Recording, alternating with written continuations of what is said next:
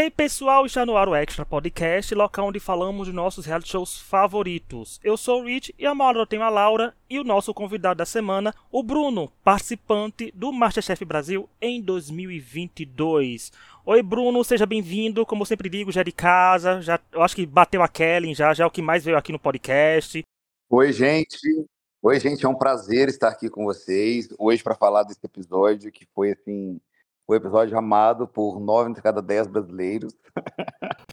e está aqui, e tá aqui é, mais uma vez, batendo recorde, já pedi música uma vez, daqui a pouco contando para pedir a segunda música. É, e como o Bruno falou, é um episódio assim, digamos que eu fui no banco de séries ver a nota, o episódio tá com 8.77 e eu acho que a média ainda vai subir, né? Porque algumas pessoas assistem Masterchef na sexta, no final de semana, então a média com certeza vai subir. Descer, eu acho que essa média não vai porque a de Ellen foi eliminada, como todo mundo sabe. Então, né? Ela tava. O povo tava quase acampando na frente da banda e pedindo a eliminação dela, mesmo com o programa já sendo gravado. Mas assim, nós vamos comentar esse 17 episódio, que foi exibido nesta terça-feira, 22 de agosto, pela Band, né, gente? O Masterchef Brasil fez seu top 7 virar top 6 Tá muito perto da final, gente. Mais umas quatro ou três eliminações. A gente vai conhecer quem é o grande vencedor do Masterchef, né? A décima temporada. Mas eu quero começar com uma pauta bem diferenciada, assim. Semana passada eu joguei uma polêmica lá de cara, né? Se o... existem injustiças no Masterchef, gente. Vão ouvir. E essa eu quero começar com uma bem interessante. Começa lá com o Bruno. Bruno, o que faz de uma pessoa vilã no Masterchef, que é um reality show que, na teoria a é. gente tem que só julgar prato e cozinha, mas existem os é. vilões do Masterchef. O que faz uma pessoa ser vilanizada? Então, Rick, o que eu penso é o seguinte: ao montar o Masterchef, a equipe ela já pensa em ter vários personagens ali, né, dentro do que, ela, do que eles estão montando, né? Mas eu digo personagem dentro do que a pessoa já vai apresentando nas seleções, nas etapas. Ele tem profissionais agregados nisso. Isso eu estou dando a minha opinião como quem gosta de reality show, tá, gente? Não estou falando nada interno do Masterchef. Então, são colocados pessoas com personalidade que estão é, prontas para estourar, para colidir ali e estourar, como teve na minha, como tem todas as edições. Eu acho que às vezes eles surpreendem, às vezes algumas pessoas dão mais que eles imaginam, às vezes algumas pessoas surpreendem, entendeu? Por exemplo, na minha temporada, eu acho que eles não esperavam que o Rafa fosse ter aquela alcunha de vilão ele teve, né? Eu acho que então o que faz, respondendo a sua pergunta, o que faz a pessoa ser vista como uma vilã? Para mim é o fato dela é, ter uma opinião forte, expressar a opinião dela, entendeu? E também falar o que eles vão dizer, entre aspas, querem ouvir. Porque a gente tem que lembrar que é tolhido o comentário de todo mundo e é passado para a gente aqueles que eles selecionam ali, os melhores, tal, ou dentro né, do, do desenrolar do programa. Então, é, é, eles precisam ter, é necessário ter um vilão. Pode ver que às vezes quando um vilão sai, ah, sempre tem uma pessoa que ocupa um pouco aquele lugar, né, etc. Então sempre tem esse viés. Então eu acho que faz parte dentro da, da, da, parte que não é do talent show, a parte meio novela assim do, do programa, de ter sempre um antagonista, que a gente chama esse antagonista de vilão. E aí eu acho que normalmente é essa opinião forte, respondendo diretamente, que é o que traz, que qualifica um. Ponto. É, porque vilão é muito curioso, porque a fórmula do bem contra o mal é uma fórmula de reality shows no Brasil como um todo, e o Masterchef começou a implementar isso, já que a gente vai chegar daqui a pouco falar de retornantes, foi quando implementou o famoso Léo contra a Bruna, né? Que era o mocinho contra a vilã. Então o Masterchef bebeu muito dessa fonte, mas Laura, a gente aqui é acostumado a comentar Big Brother, né? Que é o reality show que tem mais cobra, assim, do começo do ano. E a gente sabe que no Big Brother os vilões são para antagonizar, como o Bruno falou, com os mocinhos. Sendo que no Big Brother é uma novelinha. O Masterchef não. O Masterchef ainda tem um prato sendo entregue, a culinária. Onde você acha que cruza essa linha ao ponto do povo pouco se importar se a pessoa cozinha bem ou mal e torcer para aquela pessoa sair porque aquela pessoa, entre aspas, é ruim, é vilã? É, mas eu acho que é porque a gente não tá comendo. A gente não tá comendo a comida é. para saber se é boa ou não, para saber se está. A gente tá se baseando no que os chefes falam, da pessoa ser boa ou não, e na personalidade delas. A gente não está. A, o, o que faz elas continuarem no programa, elas ganharam ou não, né, as provas, a gente não tá tendo a oportunidade de experimentar. Então, o que, que a gente se baseia é no que eles falam, né? Então, a gente pode ver coisas que a gente acha que é injusto ou justo e no como elas agem. Então, não tem como fugir disso. Nem, eu nem acho que seja culpa do público a forma que se interpreta, porque a gente não tá a gente não tem como participar da, do julgamento, né? Então, qual que é a próxima forma de julgar? É a forma como eles agem, que é o que a gente pode é. fazer, né? Não tem como. Isso. É a forma que eles têm mostrado pra gente que eles agem também, né? Isso. Tipo, como vem é um edição, recorte. né? É, é, mas assim, eu concordo com o que você disse. Eu acho que é, é isso aí mesmo. E citando a nossa querida filósofa Queen, né, da série Unreal, que eu adoro citar essa série aqui sempre. Eu sempre trago ela vez ou outra aqui. Você fala dela em todo episódio. Todo episódio, porque assim, quando você assiste essa série, que gente que as quatro temporadas estão na Globoplay, você assiste reality show com outro olhar é, é, completamente diferente como você vê, porque é uma série mostrando os bastidores de um reality show fictício. E é sensacional porque acontece coisa que ele fala: ih, gente, isso aconteceu no BBB. Ih, gente, olha, o Masterchef tá fazendo disso, sabe? A gente consegue se identificar onde estão fazendo igual, porque ela cita um corte maravilhoso que eu uso como meme quase toda a temporada do Masterchef, que é: eu não posso fazer um reality show sem uma grande vilã. E ela usa no feminino muito porque as vilãs são mais mulheres que aparecem em todo reality show. Né? Vilão, o povo não, não casa muito. Assim, tipo, o Rafael como o Bruno falou, foi muito vilão, né? Mas se fosse uma mulher fazendo o que Rafael faz, seria a maior vilã da história do Masterchef. Muito, sabe? muito, muito. A Dielen em si é muito mais odiada que o Rafael, mas o Rafael teve vilanias, assim, de edição muito maiores que a Dielen, né? Então, assim, eu consigo... Sim. Quem é... Gente, a Camila não chega na, na metade do que o Rafael fazia, por exemplo, também. Então, assim, quando é uma mulher, né, mais feminista que eu, né, Laura, falando isso aqui, mas é, sabe que a vilã vai pesar mais pro lado delas. Né? E o reality show faz questão disso. Bruna foi vilã, Débora foi vilanizada, Maria Antônia e Eliane foram vilanizadas. A gente lembra de vilãs mulheres do Masterchef. É sempre a mulher Sim. vilanizada. Então, fica esse questionamento de ser vilão ou não, porque ele vai trazer esse assunto daqui a pouco de novo. Até porque Sim. você sabe, né, gente? De Ellen eliminada. Quero saber o que vão fazer agora sem vilãs, mas reta final, qualquer reality show consegue se virar com isso. Uhum. Agora vamos falar da prova classificatória, gente, que teve um Masterchef a Revanche Pocket acontecendo. Né? Uhum. O top 7 enfrentou duelos, né? Porque essa temporada, gente, é o quarto ou quinto duelo que acontece. Elas ficaram viciadas em botar o povo para duelar. Tá sensacional nessa parte. Aí sendo que o duelo foi o quê? Com três participantes de outras temporadas. E o plot twist foi que tiveram que cozinhar os pratos que eliminaram esses participantes. Então já começa a ficar interessante daí. Quem ganhasse iria pro mezanino, sem limite de pessoas. Né? Poderia subir 3, 4, 5 pessoas. Eu acho que no máximo 5. E quem perdesse estaria automaticamente na prova de eliminação. A divisão ficou a seguinte: Ana Carolina enfrentou o Mohamed e a vitória foi do Mohamed. A Luma enfrentou a Paraskevi e a Luma venceu. O Emanuel enfrentou o Fernando e o Emanuel venceu. A Dielen enfrentou a Raquel e para o bem da Dielen, a Raquel venceu. Porque imagina se a Raquel tivesse perdido para a Dielen, minha gente, o que, teria acontecido nessa internet, né? O Wilton enfrentou o Stefano e o Stefano venceu. A Jusileia enfrentou o Padre Evandro e a Jussi venceu. O Danilo enfrentou a Yuko e a Yuko venceu. E aí, Bruno, que achou hum. dessa prova? Porque foi uma prova interessante, né? Porque não só duelou contra participantes mega conhecidos, né? A maioria ali são mega conhecidos do público até hoje, é. como também fazer pratos que eliminaram eles, né? Uma chance de redenção depois de 3, 5, 6 anos. Ótima palavra. Eu acho que é, esse foi uma, uma edição do Masterchef Redenção, né? A chance de estar ali, eu acho que todo mundo, Rick, que saiu do Masterchef, pensa a chance de refazer aquilo que tirou ele dali entendeu? Eu, se tivesse um Tom Conabe na minha frente ali para fazer, ia dar meu nome. Então, assim, é... eu achei muito legal a entrega dos pratos, o resultado. É... Eu acho que o único que realmente vacilou ali foi o Danilo, que ele já, já tinha feito né, o, o, o ceviche antes, igual o, o próprio chefe ressaltou, e ele não conseguiu entregar um, um, um ceviche tão legal, né, como, como foi dito lá, né? E foi a única surpresa que eu tive, assim. O restante veio um resultado que eu já imagino, que já imaginava ter, entende? No, nos outros duelos. Os outros não me surpreenderam. Esse foi o único que me surpreendeu. Eu imaginava que o Danilo ganharia da, da, da Yuko, né? Eu também esperava que o Danilo venceria a Yuko. Mas a Yuko foi uma fofa, uma querida, né? Falando que queria que fosse empate, que fosse tal, mas é. eu achei que a pessoa tem que jogar com estratégia, né? Porque, por exemplo, a Ana Carolina foi a primeira a escolher, escolheu logo Mohamed. É Ana, minha filha, por favor, vai de Paraskevi, vai de Yuko, uhum. né? Não menosprezando, mas ninguém quer enfrentar o ah, Mohamed, que é 10 é... anos que pisou no Masterchef. A experiência dele tá bem maior do que todo mundo que tá ali, Nossa, né? Assim... Olha o tanto, hoje em dia o, o Mohamed ensina na internet. Quanto eu, aprendi, eu aprendo muito com o Mohamed na internet, né? Tive a oportunidade de conhecer ele pessoalmente, ele entende muito, viajou muito, trabalha com isso. Eu jamais escolheria ele.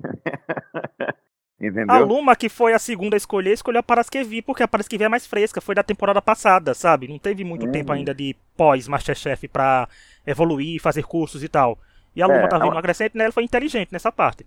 É, eu acho que a Paraskevi é uma fofa, cara, mas eu penso assim, que existem pessoas ali que são cozinheiros, personagens, e tem pessoas que são personagens cozinheiros. E eu acho que tem uma diferença quando a gente muda a ordem dessas palavras aí, entendeu? E então é o resultado que eu imaginava, né?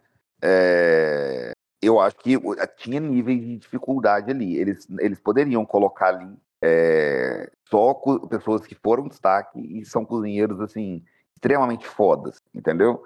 É, que levaram pesos pesados no Masterchef ali nessa, nessa, nessa prova, né? E, mas eles também tinham que colocar ali pessoas que não fosse um desafio tão grande que não ia todo mundo para eliminação. Ou se eles colocassem pessoas que não tivessem tanta experiência com cozinha, também não teria prova de eliminação. Então eu acho que intencionalmente eles escolheram pessoas com níveis diferentes de cozinha.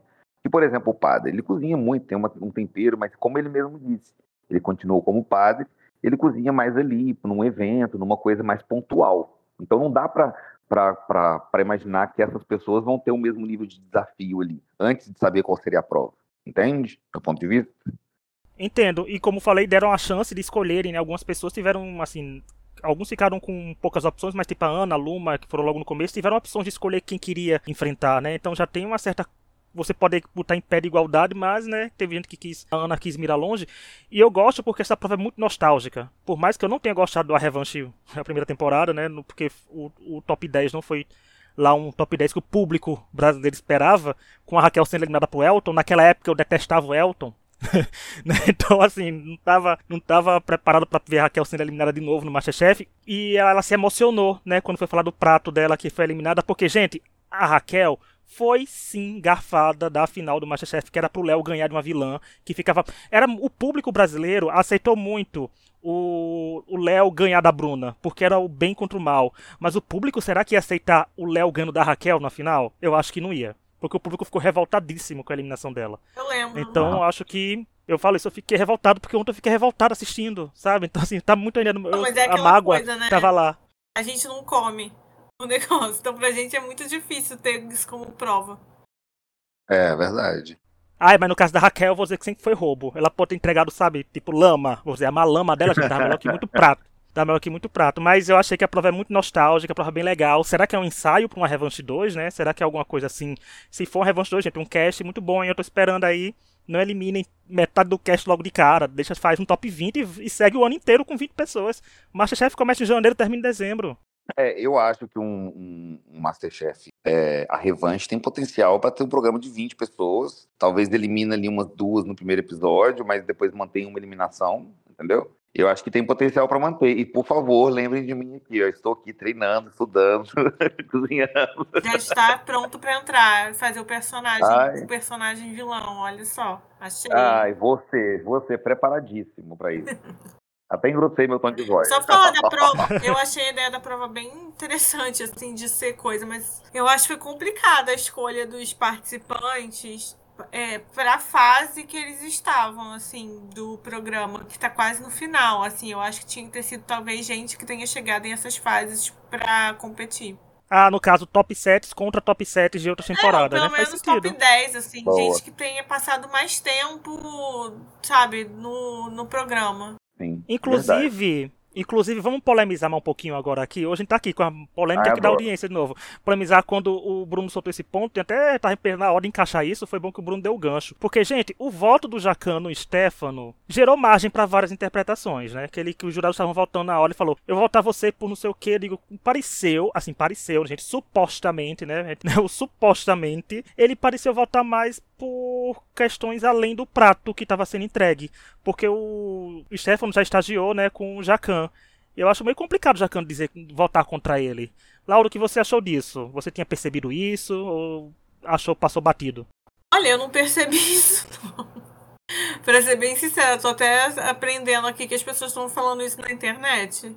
Eu não, na minha timeline ninguém nem comentou isso, não. Acho que É, na minha bolha também não. eu não, não pensei muito nisso, não.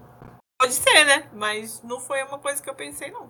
Eu vi no, nos Facebooks da vida, Ai, ó. né? Não tô no Facebook. Então, né? assim, apareceu, eu também levantei a questão. Eu até tuitei na hora Eu sei, você que eu acharia tuitou, mas difícil eu- Jacan, né? Mas eu não, não pensei que você tweetou nesse, nesse sentido. Não é que você tá acostumada comigo duvidando de tudo, né? Então, Também pode tá, ser. né? Eu duvido de tudo que acontece, mas também, Bruno, você falou que na sua bolha não achou, mas você achou que foi tudo justo, assim, nesse voto? Eu achei, eu achei, de verdade. Igual eu disse, assim, e- de verdade, a mim, o meu ponto de vista, eu, eu não, não, duvi- não, né, não anulo a sua opinião, né, tudo bem, a sua opinião, mas assim, o que eu penso é o seguinte, eu acho que o Jacan, ele seria mais exigente pelo o, o- pelo Stefano ter estagiado com ele, você tá entendendo? Acho que o corte dele, a exigência dele pelo que está sendo entregue ali, pelo que ele está comendo, é muito maior, que a gente tem que entender é que eu eu concordo, a gente também não está comendo. Só que tem muita gente que entende de, de cozinha muito, 10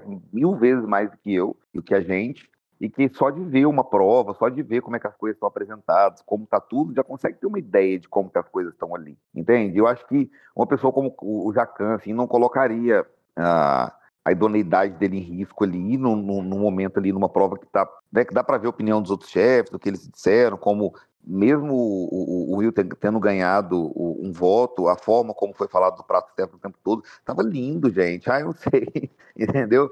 Cheio de processos. Eu acho que foi extremamente justo e eu acho que o Jacan seria mais exigente com ele, não seria mais bondoso, entendeu? Esse é o meu ponto de vista.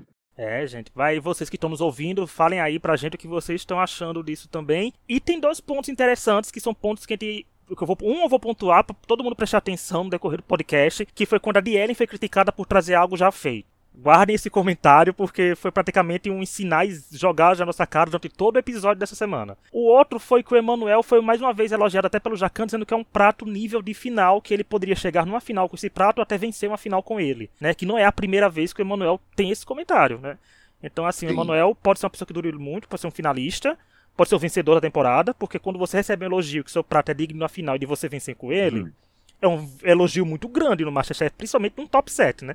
Que você chegou no top Sim. 6 com um elogio desse. E assim como no duelo passado, não tivemos escolha de um prato vencedor.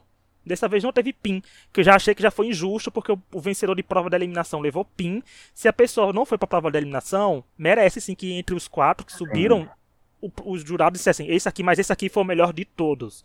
Porque o PIN é muito valorizado hoje em dia no Masterchef, né? Tá muito lá. Mas eu quero saber, e aí, Bruno, se você fosse escolher um PIN entre quem subiu pro mezanino, quem você acha que foi realmente o vencedor da prova, do duelo?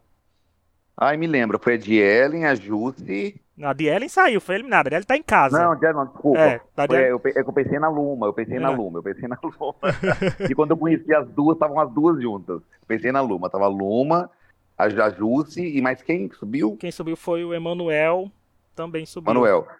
Então, eu acho que dos três, quem teve mais mérito de subir foi o Manuel. Eu daria pro Manuel. Entendeu? Além do, do. Porque eu acho que as outras duas, assim. É, subiram sem, mai, sem maior esforço, porque o, o- o prato das outras concorrentes não estava, não foi elogiado, né? Te- Teve mais críticas, né? Dos outros. Da Jusce mesmo, ela ganhou por causa do ponto. Da, da Luma, o prato da, da minha amiga Parasquevi não teve tantos elogios, né? Teve mais críticas. Então, acho que além do, do toda a enxurrada de elogios que o Emanuel levou, eu acho que a, a, a briga foi maior entre ele e o Fernando, entendeu? Fernandinho, maravilhoso. E você, Entendeu? Laura? Quem você acha que foi o vencedor dessa prova se tivesse que dar um PIN? Ah, eu acho que eu daria.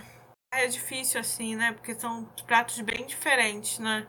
Eu acho que eu daria pra Luma. Ela tem menos. Ó, a Luma estaria com três pins, hein? Estaria com três pins a Luma aí.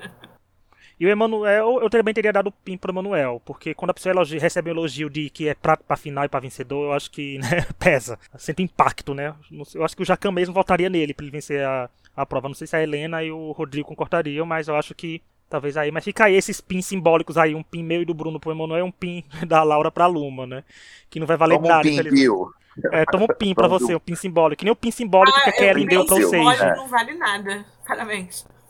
Eu, assim, no começo eu achava que o PIN seria vantagens pro leilão. Tipo, cada PIN, o leilão seria tipo no top 6, seria bem mais pra frente, porque, tipo, cada PIN valeria 2 minutos. Eu pensava assim no começo, mas agora eu acho que é só pressão psicológica que você tá cozinhando com um PIN só, enquanto a pessoa lá tem quatro pendurados em você, né? Tipo, dá uma, um É. nervosismo a mais, dá uma tensão. E a Ana Paula Padrão toda semana, ah, fulano, só tem um pin. Ih, Beltrano, tá com zero pin, sabe? Eu acho que assim, tem que ser alguma coisa muito boa, porque fica nesse perturbação pra gente toda semana. E o do PIN, ah, eu, do PIN eu tenho questões para levantar do PIN, mas eu quero levantar questões do PIN lá no final, na, no podcast final, lembrar de levantar questões desse PIN, porque eu vou deixar só um, uma pontinha aí, que eu acho que resultados dessa temporada seriam diferentes se não tivesse twist do PIN, porque tô tentando equilibrar a temporada agora, deixar os PINs mais nivelados, porque Eduardo, Kelly e Isabela chegaram na reta final com 300 vitórias, cara.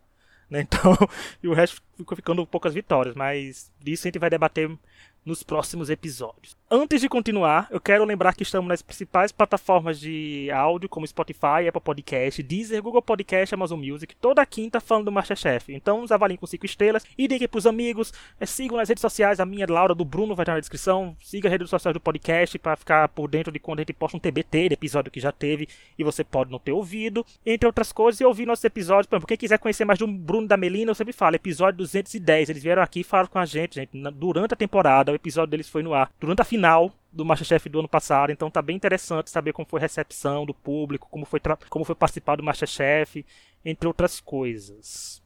Hablamos. Até a menina chorou, a gente fez a menina chorar nesse podcast aqui, gente. Não pode. Esse podcast é muito pesado, às vezes, tá vendo? Ah, é, e, e, eu acho que é, você fez uma, uma boa ligação aí, porque a Melina, eu acho que se liga muito a essa questão do hate, ao hate feminino, ao, ao exagero do hate feminino, né? É, é, às vezes tinham coisas que outros personagens falavam no mesmo episódio, às vezes a mesma coisa, a mesma frase. E você só via crítica em cima da Melina.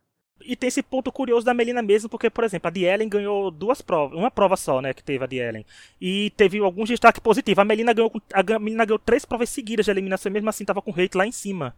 Né? Ah, então... mas é porque tem, tem uma questão é, misógina e tal, e também tem uma questão que é difícil às vezes para ver a mulher além dessa condição assim de dela ser mulher. Então é, a exigência é muito maior de perfeição e de seguir certas coisas né?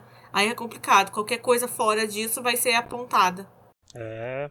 Vamos para a prova eliminatória que foi de restos da semana. Foi simples assim o que sobrou ali, o povo teve que cozinhar. A prova contou com Ana Carolina, Dielen, Danilo e Hilton, que tiveram uma aula do chefe Alex Atala e tiveram que aproveitar restos, entre aspas, né? Porque eu não vejo que muitas casas sobram aquilo, né? assim, não sei, mas para fazerem pratos e passarem pro top 6. E aí, Laura, o que você achou dessa prova? Porque foi uma prova que é uma prova tem que ser um pouco criativo, mas também é uma prova que dá para derrapar tentando fazer coisa fácil, né? Porque levantou a questão da galinhada e da canja achei uma prova meio sem graça pra top 6, assim, Sim. sério. Pra mim parece prova que teria sido feita lá no, no começo do programa. Não achei uma coisa. Tipo, tá, os, os ingredientes eram desafiadores, sim. Mas eu acho que se, o Alex Atala é um dos chefes mais famosos do Brasil. Provavelmente, um, talvez o mais famoso. Não sei, todo mundo conhece ele, né? E aí quando você fala que ele vai ser o convidado, tipo, foi legal ver ele cozinhando e tal, mas eu esperava, tipo, um prato mais super diferente. Eu acho que não que eles não tenham apresentado coisas ruins e tal, que eles tenham apresentado coisas ruins, mas a gente espera uma parada assim super uau, e eu não vi isso nesse ah. programa. Eu acho que eles falharam em deixar tudo muito, é, muito sem graça, assim. Pra mim foi uma prova que foi sem graça. Você vai dizer que teve uma pessoa que foi que você fala assim, nossa, uau, esse prato, como você teve em outros episódios. Pra mim, não. Pra mim foi tipo, ah, tá bom. Uhum. Sabe? Eu achei sem graça. E sem gracinha o prato. Foi uma prova galera, né, Laura? Foi uma prova sem graça. Mas. E Bruno, e você? O que achou dessa prova? Você gostou com a Laura, é, não gostou com a Laura ou gostou do desafio dado no top 6? Eu concordo com a Laura. Eu acho que assim, eu acho que o desafio foi bom, mas a, a recepção do, do, dos participantes, a forma como os participantes trabalharam com o desafio não foi boa. Eu acho que eles deram os ingredientes pensando assim, a ideia pensando assim, para as pessoas fazerem grandes pratos, né?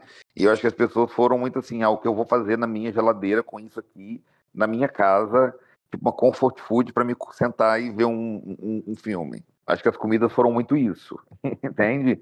É, e não, aliás, eu estou competindo no Masterchef, eu tenho que botar criatividade, criar um prato muito interessante. E eu fiquei bem com essa sensação mesmo também, de que, nossa, é isso que eles estão apresentando, tipo, Não teve nada surpreendente. Nada surpreendente. Eu acho que o que mais surpreendeu para mim, assim, não, não de surpresa em si, mas porque o empratamento do Wilton foi bem bonito, né? Nesse quesito ele, tava, ele serviu. Foi bem bonito. Ele serviu um prato muito bonito na forma de empratar. E ele focou muito, né, nos confessionários que ele tá estudando, estudando, estudando. Então, nisso. E uma coisa, como eu falei, prestarem atenção no comentário da pra Ellen fazendo, né? Entregando o prato repetido na primeira prova, entre aspas, né? Teve o confessionário do Danilo falando galinhada de novo, Ellen. Né? Então, assim, tava casando a ideia de que coisas repetidas no Masterchef demais vai dar ruim. Mas eu quero levar uma que... levantar uma questão antes, porque levantaram essa questão, né? Criticaram a favorita minha. Eu não vou deixar isso barato, gente. Não vou deixar isso mesmo. vou trazer a pauta pra cá. A Gabi criticou, gente. A Gabi hoje a Gabi ia render muito aqui. Eu do lado, ela do outro. Mas falaram a questão da canja da Ana Carolina, que foi previsível, concordo, né? Canja, Ana Carolina. Mas. E a questão da galinhada da Dean Ellen. Que a galinhada estaria melhor que essa canja.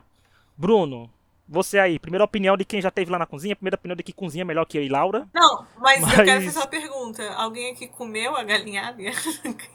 Não, porque isso, justamente isso, que isso aqui, esse, esse trecho da, da comida, Laura, eu vou usar como um gancho pra outra continuação ah, então tá da, da pergunta. Mas vamos lá, vai Bruno aí, diga aí o que você achou disso que o povo levantou, dizendo que a galinhada tava melhor que a canja.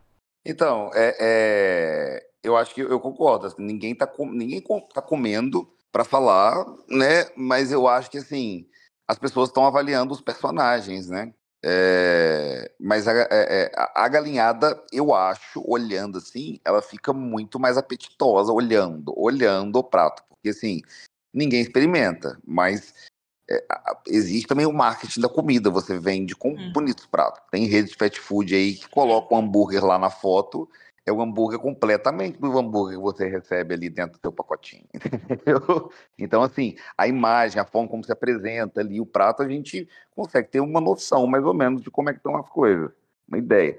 Parecia melhor, mas assim, eu concordo que não dá para saber, né? Real que não dá para saber. E olha, como eu falei que ia usar o gancho, o gancho vem com a vitória do Danilo, quando também vi posts sendo criados no Facebook, além de comemorar a vitória do Danilo, falando que o prato do Wilton estava mais bonito, né? Aí eu uso como esse gancho somado com o da semana passada, porque a Ana Carolina ganhou PIN semana passada falando que o prato estava delicioso, né? Extremamente elogiado. E o, as mesmas pessoas no Facebook que falaram que o Danilo ganhou com sabor porque o sabor é o que importa, estavam criticando a Ana Carolina que estava sendo elogiada, dizendo que o outro prato estava mais bonito que o dela. Então, Laura, como traçar esse perfil, como é essa questão agora que está aí, ó, os mesmos critérios para participantes, é, os critérios sendo diferenciados para participantes iguais, participantes diferentes. Como é que está aí essa reação, como você vê essa reação? Porque o sabor vale. Isso é sempre assim, né? As pessoas vão depender o que elas acham de acordo com o que ela gostar ou não. Eu, eu faço isso. Quando eu não gosto, eu tô nem aí. É, infelizmente, eu tento assistir com um olhar mais crítico quando eu vou gravar, mas como Masterchef eu não, gra eu não gravo sempre, eu acabo pecando nisso. Mas eu acho que a Ana Carolina, ela começou com uma narrativa meio underdog, né? Que ela entrou como uma repescagem e tal, e é, foi coisa. Só que ela começou a ganhar muito, né? Ela ganhou prova, ela tem essa, tá tendo muito destaque, e aí tem essa rivalidade e tal. Tem gente que acha que ela é muito mal educada, muito sem, sabe, sem papas na língua e tal. É isso que eu vejo as pessoas falando na internet. Então, ela virou essa personagem meio controversa. Ela tem muita torcida, mas ela tem muita gente que não suporta. O Danilo, quando ele voltou, ele era o underdog, né, da, da prova. Ninguém tava torcendo para ele. Vocês lembram disso, que falou que ninguém tava torcendo para ele. E só tava a Jussi dando dica para ele lá em cima no, no, confession... no mezanino, né, e ele reclamando, inclusive. Foi engraçado. E desde então ele tem mantido essa, essa ideia de underdog. E ele não tem vencido provas, né? Assim, ele não, vai mediano, não foi eliminado. Então eu acho que ele ter tido essa vitória agora, ainda mais que a gente já tem gente falando que ele vai ser eliminado todas as semanas, eu acho que isso como você falou, as pessoas postaram que as pessoas criam essa afinidade pelo underdog. Você quer ver ele vencendo uma prova, mesmo que ele não seja o melhor ou que ele não. Você quer ver. Então eu acho que assim. É por isso, porque é, conta mais quando você gosta e quando você vai ter essa historinha. As pessoas queriam ver ele vencendo uma prova.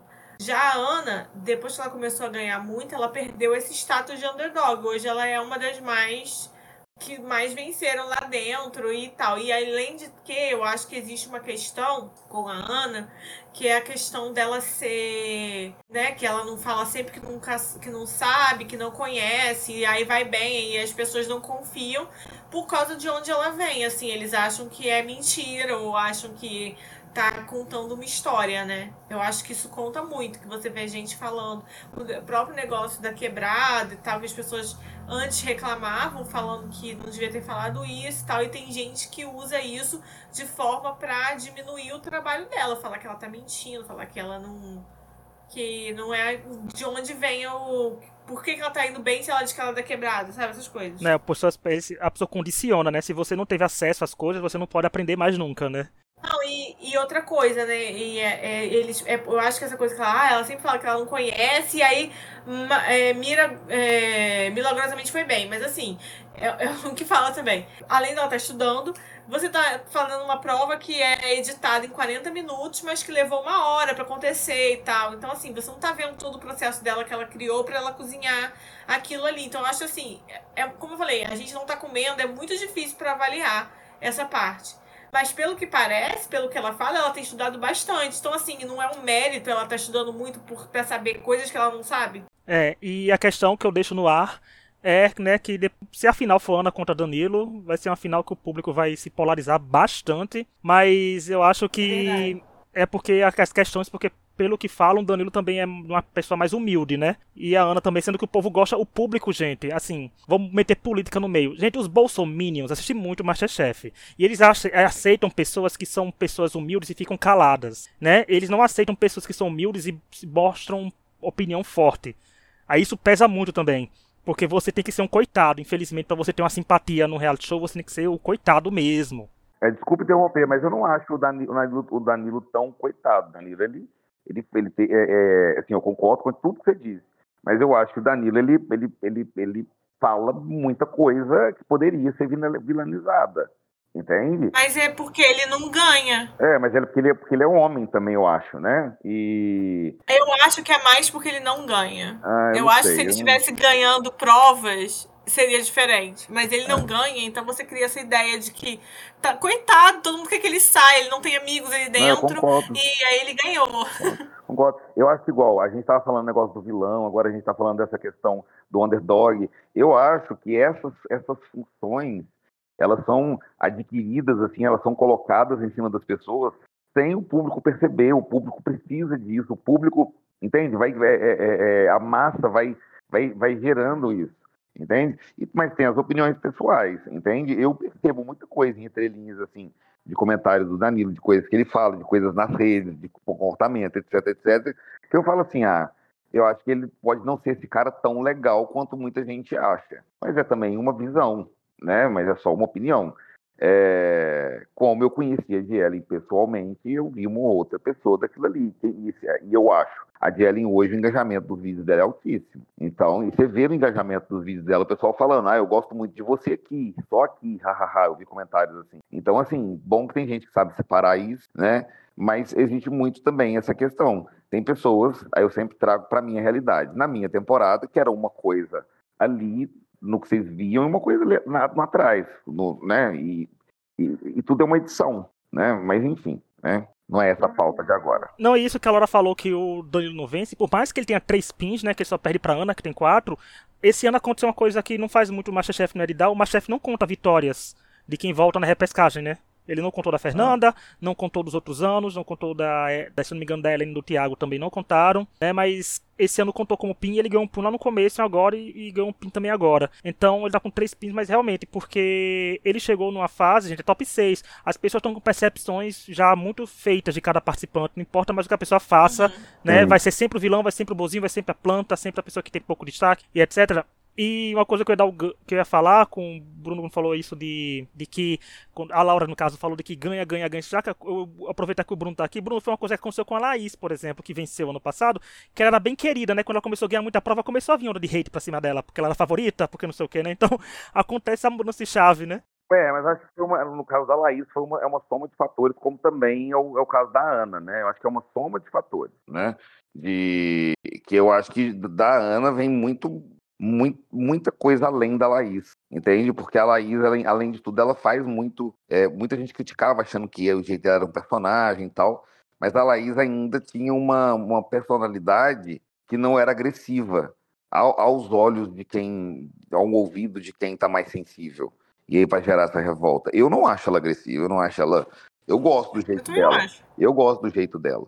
Mas ela é uma pessoa completamente diferente, oposta da Laís, por exemplo, em personalidade. Ela é mais. Ela enfrenta, ela fala.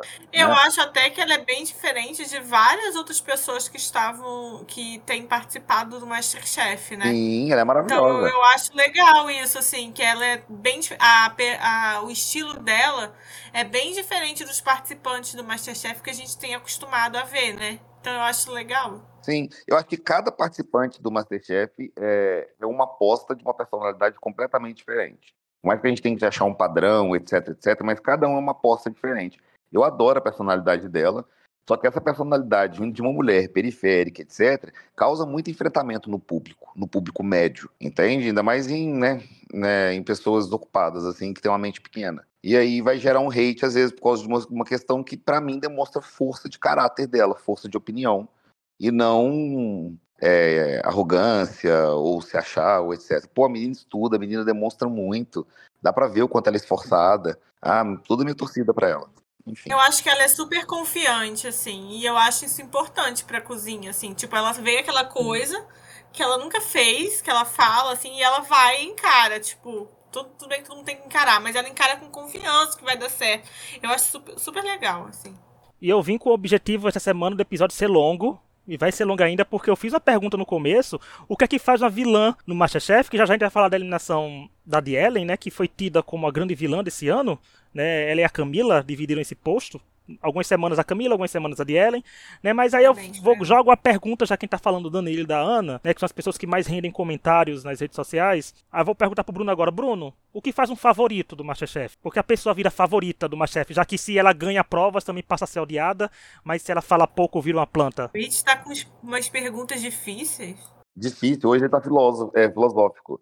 Deixa eu te falar, eu acho que é complexo e não tem muita fórmula, porque, por exemplo, no, no Masterchef 8, acho que o 8 antes, teve- antes do meu, é, os favoritos eram pessoas que tinham muitas vitórias, né? E, e, por exemplo, no meu, em questão de favoritismo, eu acho que na final chegou a Fernanda com favoritismo maior, no- na final, assim, em questão de público. É, e elas não tinham um desempenho do- de programa assim tão grande, tão melhor quanto o da Laís. Para mim, o do- desempenho da Laís foi melhor, na minha opinião. É, Então não tem um padrão, mas eu acho que um favorito se dá a, a ter uma, um- um- uma opinião, uma forma de se expressar que o público, que é meio blasé pro público, que é talvez arrogante, mas não muito, ou que é atrapalhado, mas não muito, ou que tem, é, ou que tem um charme, ou que tem. Eu acho que cada favorito de cada ano é favorito por um motivo.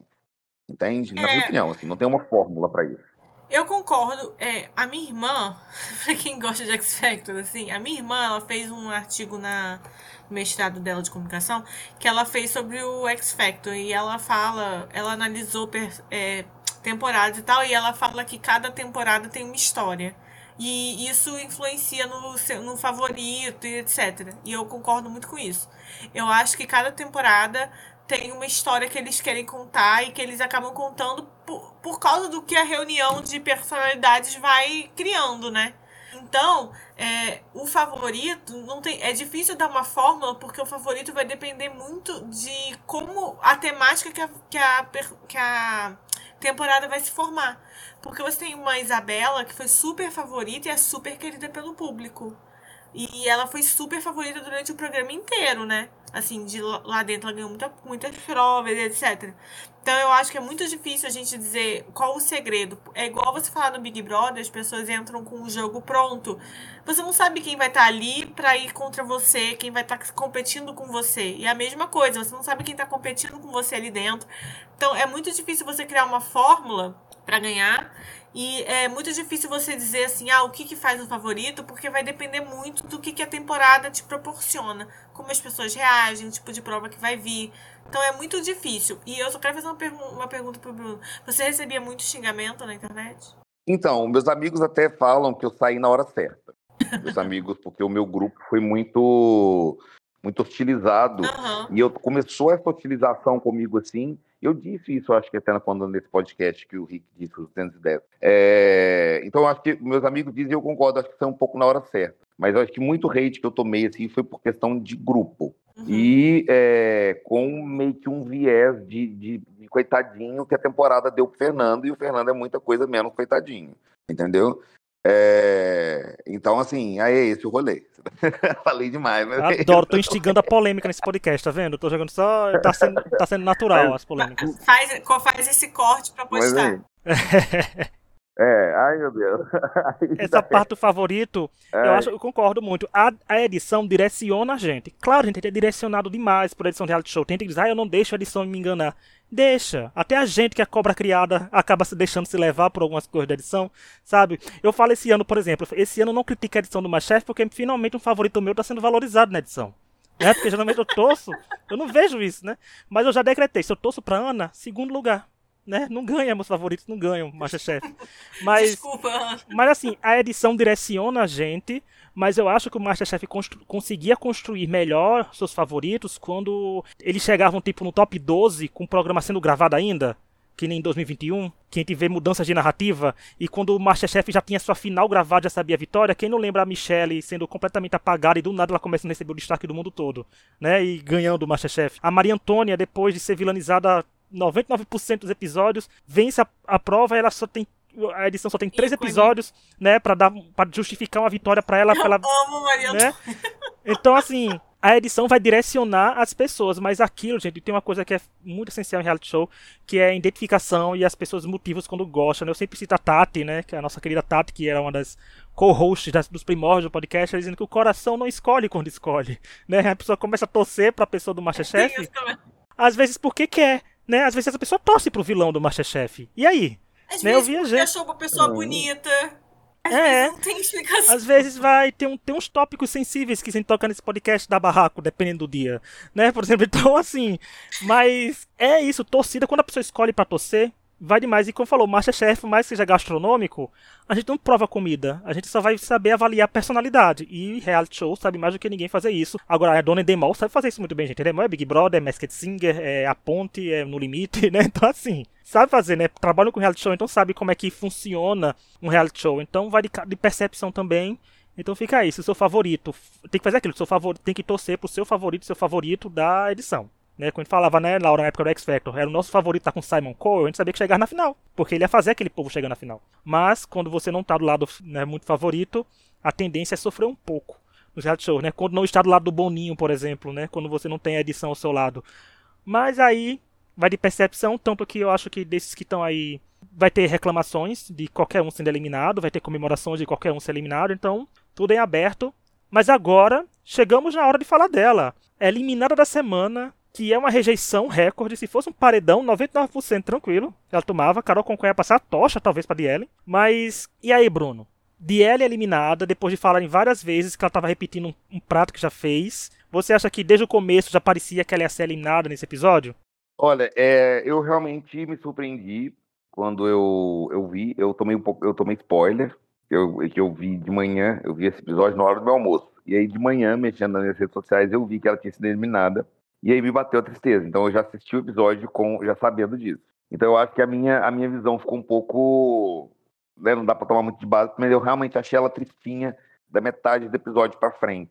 Entendeu? Ali eu falei assim, é, realmente parece que ela já tá demonstrando aqui que vai sair, sabe? Mas eu achei justa a saída dela ali dentro de- do que foi apresentado, dela ter repetido, meio que repetido um prato logo após ela ter feito uma prova, que ela repetiu um prato e ela foi chamada a atenção disso, entende?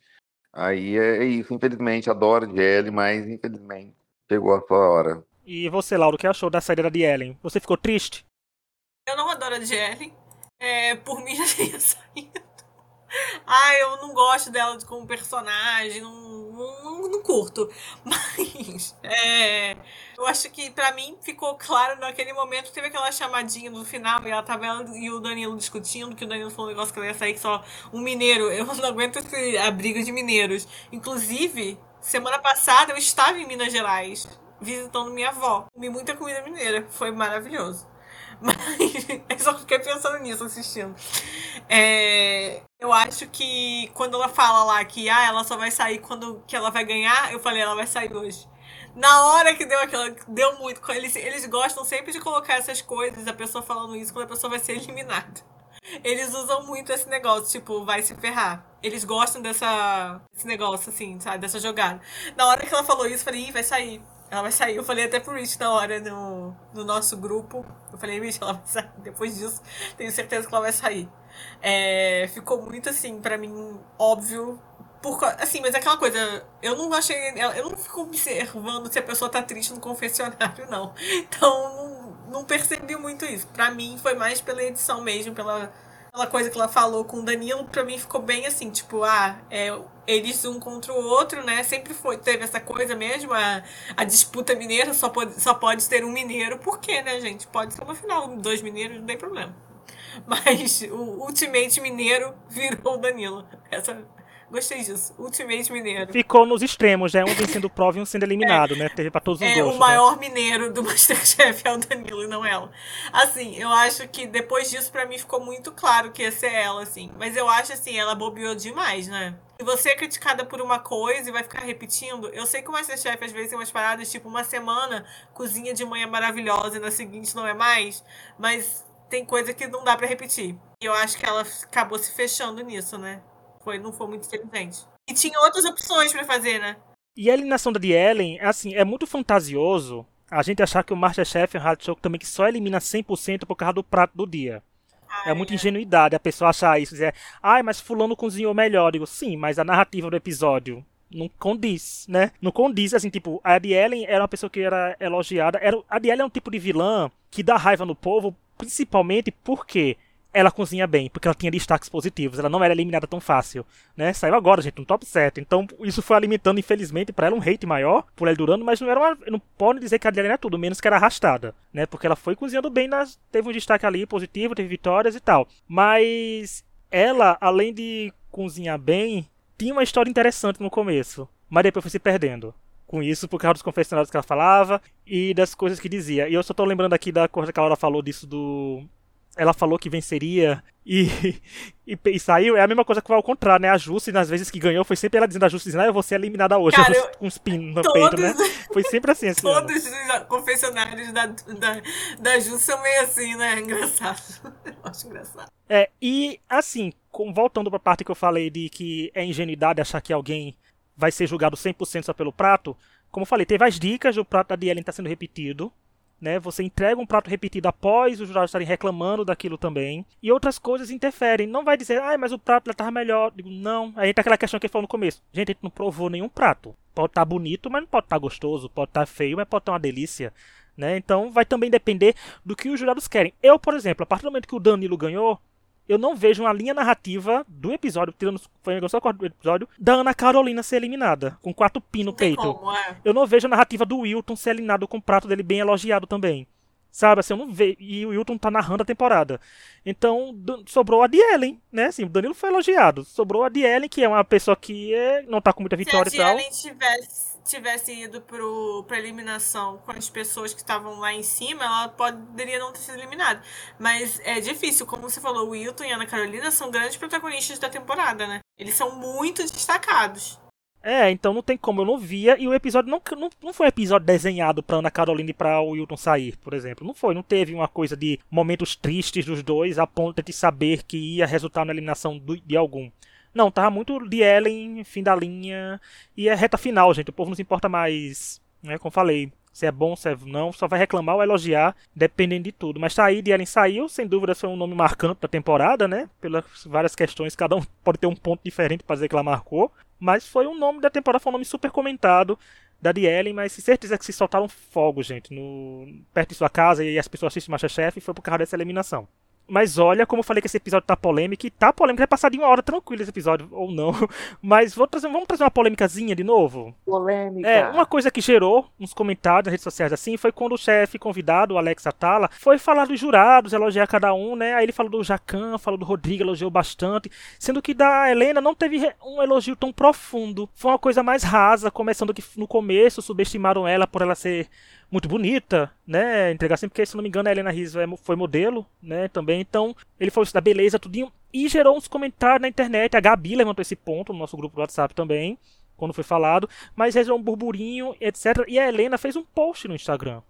Né? E eu vou ler, gente, esse post aqui agora. Vai ser que se você não segue a Helena Riso, com dois Z's no Instagram, vai encontrar o post lá que ela fala assim: cozinho profissionalmente desde os 18 anos. Saí de casa aos 17 quando ainda trabalhava como modelo. Realmente, é modelo aí, gente, tá vendo? Não dá para contar as inúmeras vezes que enfrentei misoginia e machismo nesses ambientes de trabalho. Há diversas vezes que me senti incomodado e que o melhor que podia fazer era dar aquele sorrisinho constrangedor com um canto da boca e seguir em frente. Fomos condicionadas, na minha geração, a normalizar os assédios, a jogá-los para baixo do tapete e seguirem seguir adiante. Sempre fiz isso sem perder o foco de quem eu era e do caminho que eu queria percorrer, sem guardar mágoa, sem grandes cicatrizes, a não ser as marcas nos braços de cortes e queimaduras. É triste constatar que em 2023 continua tudo igual, se não pior, com a única diferença que hoje detectamos esse tipo de situação mais facilmente e podemos nos expressar com maior acolhimento. Nem sempre. Respeite nosso corre, intelecto, capacidade e multiplicidade.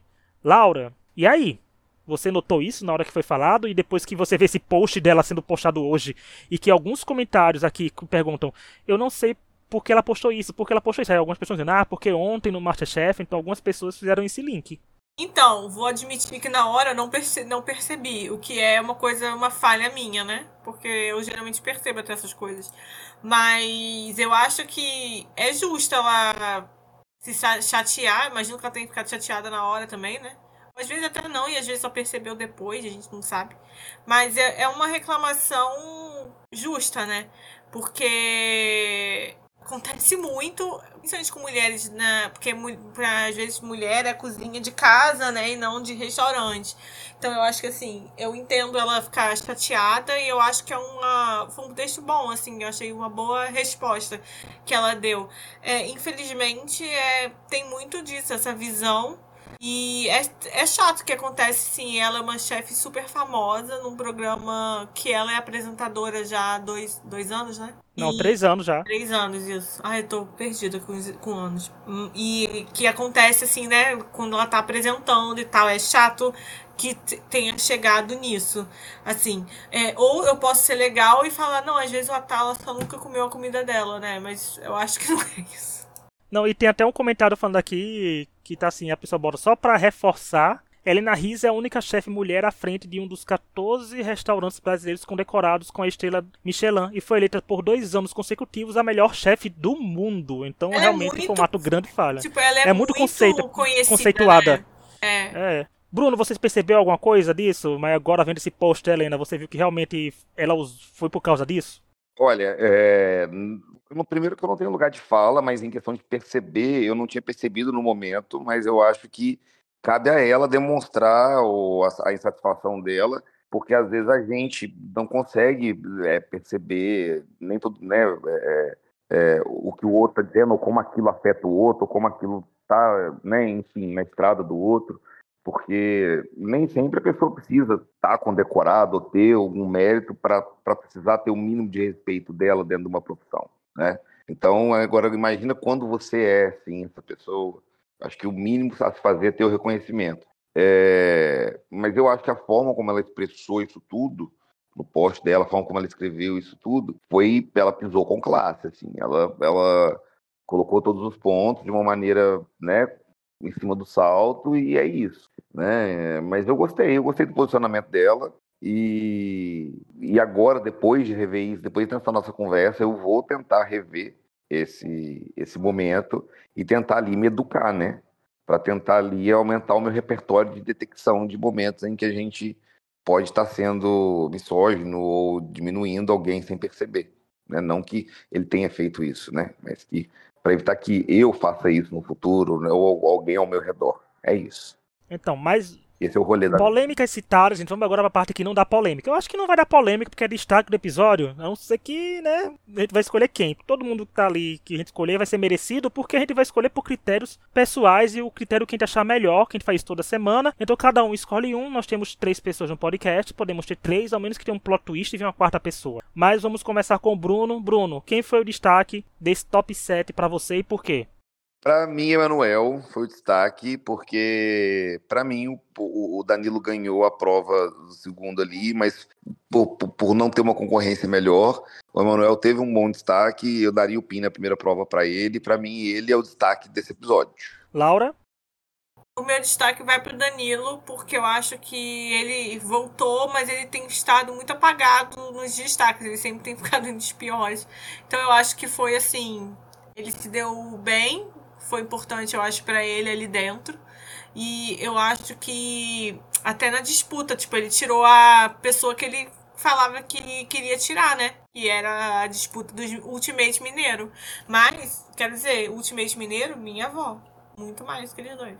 É, a comida de vó ganha, eu acho que é comida de mãe do Masterchef, né, Laura? Então, comida de vó tá na frente no ranking. Olha, a minha escolha vai ser o Emanuel também, vai ser igual ao Bruno, porque como ele recebeu aquele elogio de que é prato de final e tal, então acho que é um elogio que faz receber esse pin e esse destaque do episódio. E também porque, não sei se vocês perceberam, a primeira prova foi bem mais longa que o normal, hein? Eles, eles usaram muito tempo de tela, já que tinha sete retornantes lá aparecendo. Então acho que teve um destaque maior. Tanto que a prova de eliminação não foi tão impactante, foi mais a comemoração do foi povo, graça, mais né? pela Diane saindo. A, prova... é, a primeira teve aquele ar nostálgico, com pessoas voltando, com tudo e tal. Então acho que foi bem melhor. Então acho que o Emanuel teve muitos elogios. Eu acho que ele merece esse destaque da semana também. Mas tá aí, Dani Danilo e Emanuel, vindo na fotinho de sexta-feira como destaque do episódio. Bem, chegamos ao fim do episódio mais chefe. Esse episódio foi longo, depois de duas semanas com o episódio de meia hora. Então aí, gente, o episódio sempre, com quase uma hora ou mais. Sempre que eu tô aqui, o episódio é estranhamente longo, né? Coisa. É porque parece que tem um chama, você tem, pra, tem chama pra polêmica. O Bruno teve o time ainda que o Bruno conhece a Dielen, veio falar da eliminação dela, ó. então foi um time atrás de time. Foi que nem a gente trazendo o Diego no dia que a Camila saiu, sem saber, gente, que não sabia a hora da eliminação. Então é um, os timings bons aí pra gente, mas muito obrigado a quem nos ouviu. Mais uma vez, Bruno, muito obrigado pela sua participação. Vai voltar muito mais vezes aqui nesse podcast, com certeza.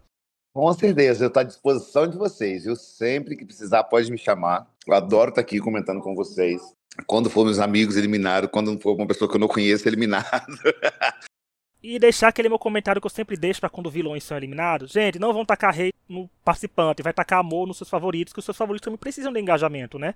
Vão dar like, vão dar. É, e foi outra coisa, tipo, gente, se até eu hoje em dia sigo o Elton, não com o meu Instagram pessoal, eu não sigo o Elton, mas assim, eu até eu fico comentando os stories do Elton e dos rios dele, engajando. Gente, eu comento com o perfil do podcast. A gente viu que a gente vê, né, No do Rafael.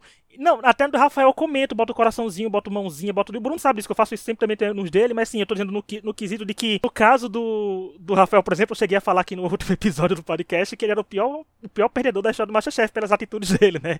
Mas acabou o programa, tô lá dando Sim. joinha no, nos stories do povo, dando engajamento. Porque, gente, é melhor engajar favorito do que tacar hate nos outros, né? Porque, embora que tacar hate seja engajamento. É, também acabou o programa, mas, né? o programa também, né? É. Acabou o programa, acabou o programa. Mas eu tô adorando atiçar fãs do Masterchef no Facebook e no Instagram, porque Laura sabe que eu sou, gosto de fazer um inferno na vida do povo quando eu tenho um favorito indo bem. Então, eu tenho que aproveitar, não, quase não tenho favorito indo bem. Então, quando tenho, tô indo lá, gente. Quando alguém comenta, ah, mas Ana Carolina é isso, eu digo, ah, mas seu favorito fez isso semana passada, e aí? Eu rebato, tô assim agora. Eu tô nesse nível, desocupadíssimo, né? Mas tudo bem. Mas semana que vem tá de volta para comentar mais Masterchef. E só lembrar, gente, que se eu não me engano, semana que vem, é semana que vem, estreia o Drag Race Brasil. E a gente vai fazer um episódio comentando a estreia. A gente não vai fazer a cobertura semanal, porque é difícil, porque Masterchef dura até dezembro e tem corrida das blogueiras vindo aí, mas a gente vai comentar a estreia. Vão lá assistir, gente, que vai ter a Greg Queen, nossa rainha do universo, e vai ter bem legal. Eu tenho certeza que vai ser a melhor versão do Drag Race do ano, vai ser a brasileira. Com certeza. Porque o Brasil entrega tudo. Se algum dia, se algum dia faltar alguém precisar, pode me chamar que eu sou especialista em Drag Race, já vi todo. Fazer o crossover, tá vendo, gente? Participantes de Masterchef também Ai, assistem outros reality shows. Tá aí mostrando, ó. Mas é isso. Muito obrigado a quem nos ouviu e nos, e nos vemos quinta-feira que vem. Até lá e tchau. Beijo, Brasil.